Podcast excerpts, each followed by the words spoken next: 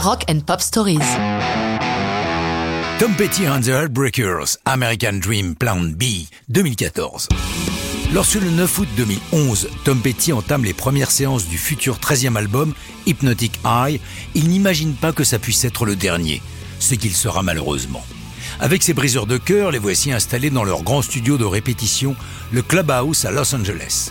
Ils veulent revenir aux racines du groupe, au style qui était le leur pour leurs deux premiers albums, Tom Petty and the Heartbreakers, l'album éponyme en 76, et You're Gonna Get It en 78. Même si Tom Petty est le leader du groupe, ils sont en démocratie.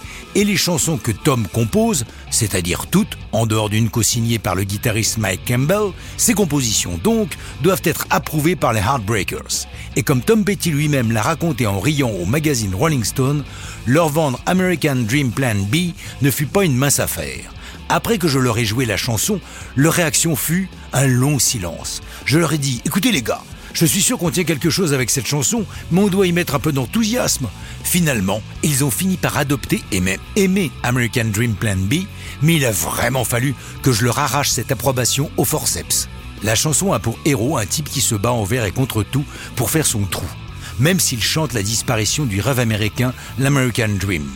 Well, my mama so sad, daddy just mad, cause I ain't gonna have the chance he had. My success is anybody guess, but like a fool, I'm betting on happiness.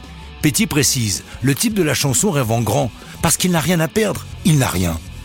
Musicalement, American Dream Plan B est saturé de distorsion, de fuzz. Mike Campbell, le guitariste, nous explique. C'était Tom qui voulait cette distorsion bien pourrie sur la basse, un genre de son que nous n'avions jamais fait avant. C'était l'inspiration qui a donné l'approche de cette chanson. Le 10 juin 2014, American Dream Plan B sort en single, accompagné de deux autres titres de l'album. Un mois plus tard, c'est le tour du CD, et sur le succès du single, l'album Hypnotic Eye est propulsé directement à la première place du 8 US, premier album du groupe à atteindre cette place enviée. Malheureusement, après une série de concerts au fameux Hollywood Bowl de Los Angeles, la disparition prématurée de Tom Petty en 2017 met tristement fin à cette belle histoire de rock'n'roll.